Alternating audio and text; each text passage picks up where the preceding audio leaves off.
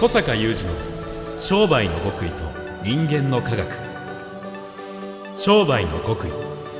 それは人の営みの秘密。人間の科学。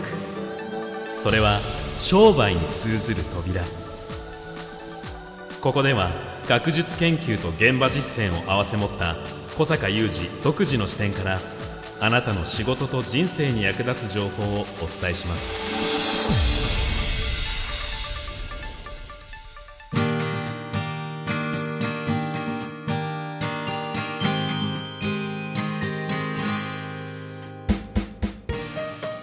こんにちは小坂雄二です。こんにちは、宮田悟です。2021年12月16日の番組です。前回、はい。街に人が戻ってきましたね、なんていう話もしましたけれども、うん。それに伴って、小坂さんもこのオンライン化が進む中、特に力を入れていたウェビナー、うん。とさらにリアルの講演など、なんか、とんでもないスケジュールになってません？スケジュールねあの同じような話を先日会員さんからもあの実践会のね会員さんからも質問があったんですけど、はい。会員さんに私のあのまあ、当然会員さんですから当然なんですがこういつどんなウェビナーがあってとか、はいはい。それから一般の講演はこういう日がここでやってるとか、うん。まあ、公開されてるので、うん。会員さんには、あ見るとねなんかこうその方の質問はそのしかもこう一個一個の同じような講演とかウェビナーじゃなくて性質が違うと。性質性格の違うウはいェビナーやはい講演がこんなスケジュールで入っていて、うん。その方もちょっと教育関係で、ええ。最近ちょっと立て続けにウェビナーウェブの講義があって、まあ、ちょっとほとほと疲れたと、それを考えると小坂さんのこのスケジュールは私から見ると超人的なんですがこれをどういうふうにやりこなしておられるのかっていうね。それはもう非常に、私そもういう質問だったんですよ。同意します。そうですか。さあ結構ねさあいやそれはねっていう話が割といい話にはい、なったのでちょっと今日はその話を皆さんにいたしましょうかね。お願いします。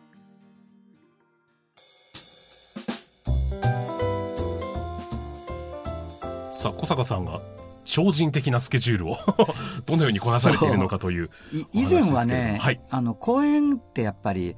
いろんな場所に行ってやったりするから、うんうん。一日に何件とかないわけですよ。はい。ね、まあ、めったなことでもない限り。えですからまあ移動もあるしね。あの連日ってことも少ないしね。だけどやっぱり去年から特にねこの今年、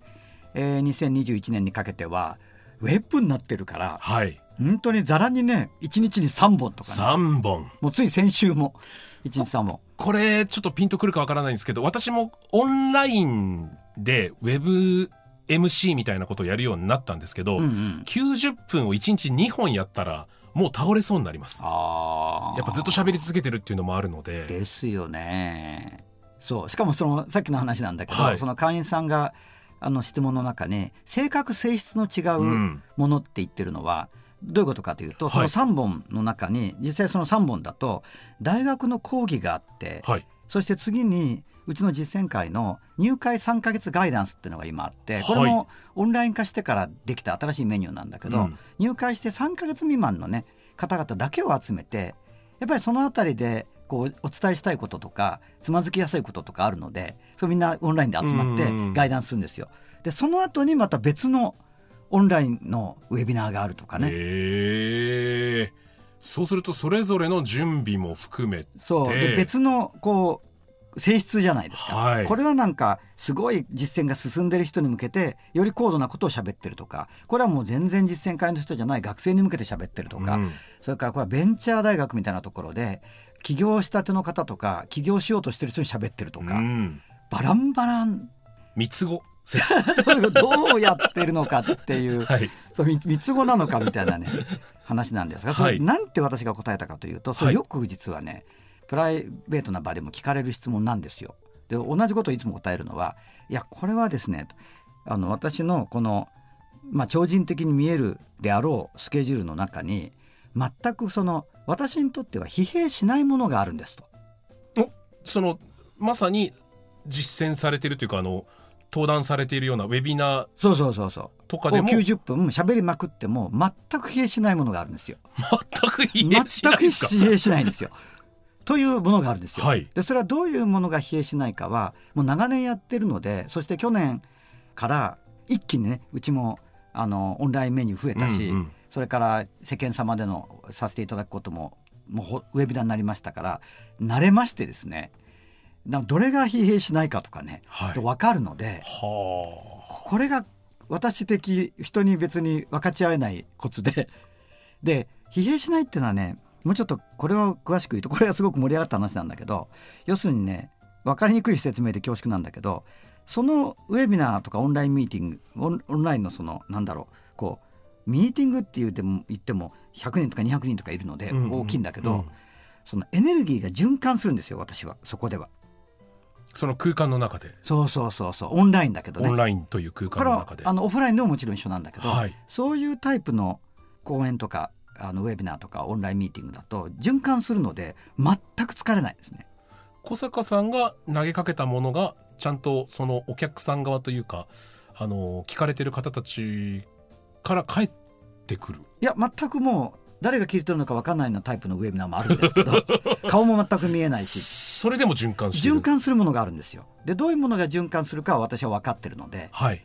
やっぱり循環しないものは疲弊するので、うん私にとって、うんそれを3本入れることはできないんですよやっぱり。はあという説明をしたんですよ。はいで循環するものがあってでこれはその循環するっていうだけではなくて循環するから疲弊しないってだけではなくてその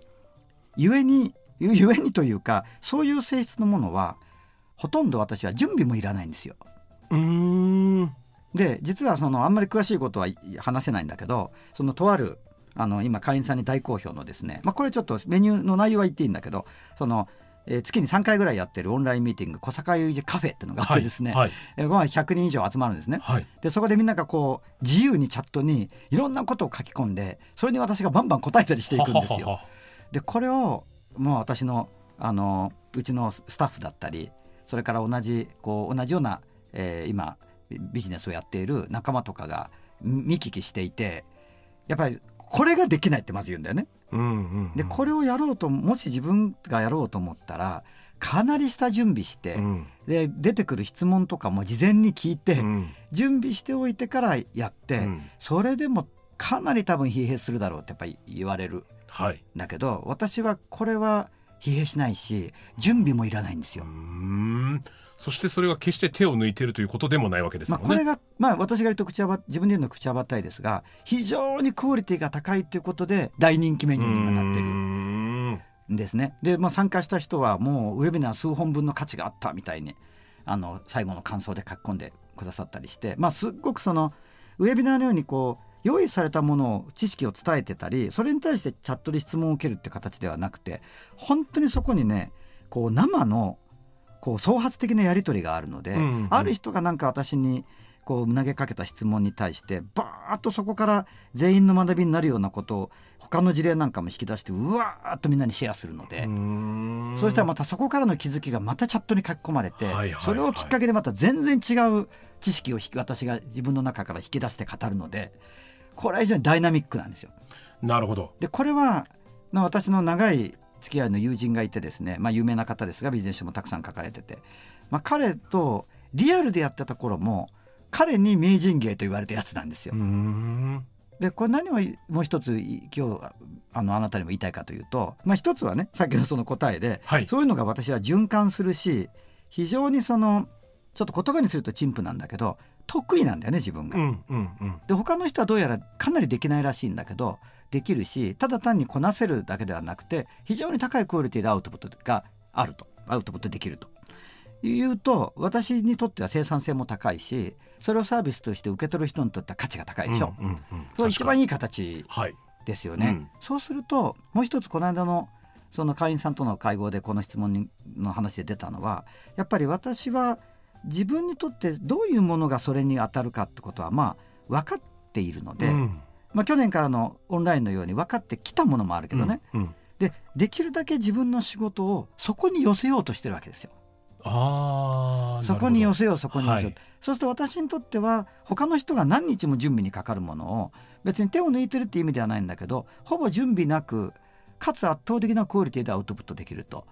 いうと生産性高いじゃないですか。うんでそうすると3本入れられるでしょ。うんうん。そういう方向にそういう方向に自分の仕事のバリュープロポーションとか、仕事のそれこそ内容や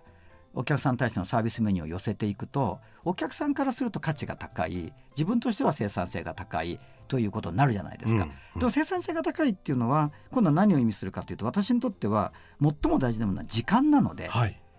まあ誰にとってもだろうと思うけども、えそうすると2日間準備に時間がかかり私もそういうのあるんですね自分が提供しているメニューの中で。そしてやったら疲弊して、うん。次の日は仕事休んでるものもあるんですよ。うんうんでこれこれぐらいかかっちゃうでしょ、うん。だけどこれがないとその分例えば研究に当てたりはい。人とその重要な会合をして一時情報を得たりするじゃないですか。それをまた会員さんにアウトプットできるのでやっぱりその高い価値が循環していくわけですよ。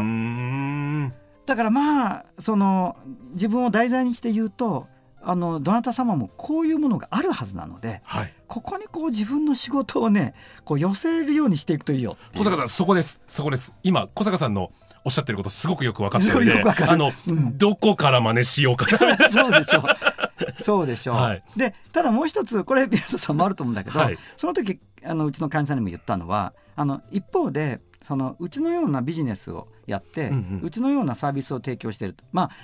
昨今で言うと割と近い私は近いとあんま思ってないけど近いと巷に言われるのはビジネスサロン。ですから小坂先生はもう20年以上もビジネスサロンをやられてる先駆者ですねって若手のビジネスサロンの主催者たちによく最近言われるんですけども、あのというようなビジネスをやっている方々が提供するサービスとして一般的なものはやっぱり提供しなければならないところもあるから、これはあの外から見ると同じようなことを小坂さんはやってるように同じようなことを例えばこれもウェビナーウェビナーウェビナーウェビナーに見えると思うんだけど、うんうん。私の中ではこれは循環するこれは疲弊しないこれは次の日休む取らなきゃいけないっていうことになってるんだけどそれはそれでやんなきゃいけないこともあるんですよ。はい。やんなきゃいけないことは入れてます。でそれは準備にものすごい時間かかるし、うんうん。今のその、えー自分が寄せていこうとしてるところと比較すると圧倒的に生産性は低いですね、うん。私にとっても、だ外から見ると全部多分ウェウェビナーとかに見える。その差はね外からわからないね。ああでもそれはちょっと私の喋りの仕事も少し近いところがあいやそうだと思いますよ。はい。まあラジオがあったりうん。MC があったり、ナレーションがあったりということで。で確かに僕も圧倒的に得意で何の準備もなく誰よりも高いパフォーマンスを出せる MC っていうのがあるでしょ。あるんですよね、うん。だけどその自分のブランディングのためにやらなければいけないこともあるでしょ。自分の会社のためにやらなきゃいけないこともあるんですけれどもやっぱりそうですね。確かにそういうスケジューリングの時にはこれは外してとか逆にこれはいくら連続しても構わないみたいなあるでしょ。確かにありますね。そういう感じなんですよ。うんうん。でこれは私と宮田さんは今聞かれてる方も感じると思うんだけどややそのやっていることが近しいように感じるかもしれないんだけどおおよそ全ての方にこれはあるはずなので、うん同じ例えば料理を提供してるとかね、同じこういうことをやってると言ってもその中でこうとかうんうんうね、んうん。でそこで大事なことはその自分がどれがその非常にパフォーマンスが高くかつコストが低いかみたいなね。見極めて、はい。これ寄せていくと。うんうん。でそれをまたこう上手にねマーケティングやってそこでやっぱり顧客を獲得していくでその顧客をこう顧客化していくってことがやっぱり大事なんですよね。だからこうまあこれは私のそのそもそもの、えーこの2月に、えー上司したその顧客消滅時代のマーケティングのフローとストックみたいな概念にも関わりますけどもこうこう常にこう一元客を対象にしているようなビジネスをやっているとそのお客さんそのお客さんの要望に合わせるようなことをしていかないといけないじゃないですか。うんうんうんそれはこの今話しているようなことがコントローラブルじゃないわけですよね。だけどこれからやっぱりいろんなお客さんたちのいろんな受け取るサービスが多様化している中でやっぱり品質問われますから、うん。まあ宮田さんのね、はい。仕事でも、はい。ですからやっぱり高品質いやこいつはいい仕事するなっていうね。いやこれはもう買って OK みたいなね、うんうんうん。そういうものを常に維持しながらかつ自分としてそのそれにものすごい準備に時間がかかりエネルギーがかかり、えーその次の日は疲弊してては、うんうんやっぱり自分のインプットとか、うん。自分のそのこうらまあ来年に向けても大事な話なんですがそのひ人生の中の余白っていうかなこういうところが想像を生んでいくのでこれをなくしてはいかんのですよ。うん。そのいかに1日に3本ウェビナーが入ってもやっぱりそれが全部その自分が疲弊していく序文になっていくと、まあ、余白が生まれないねでそこからは想像が生まれないので価値が生み出されていかないとこういうことを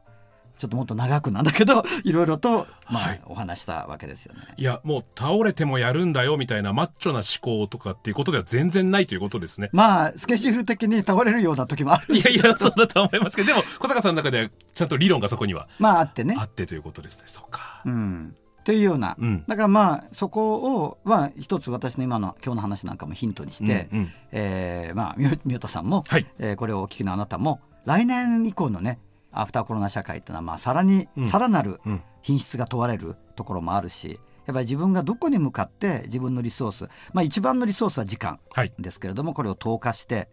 やっぱり特に仕事ビジネスやられてる方はお客さんをねえー常に獲得できうるものを生み出し続けられていくかってことに本当になっていくので、うんうんうん。まあ、これはちょっとヒントにしていただくといいですよね。はい。ありがとうございます。小坂雄二の商売の極意と人間の科学。ここまでのお相手は、小坂雄二と宮田悟でした。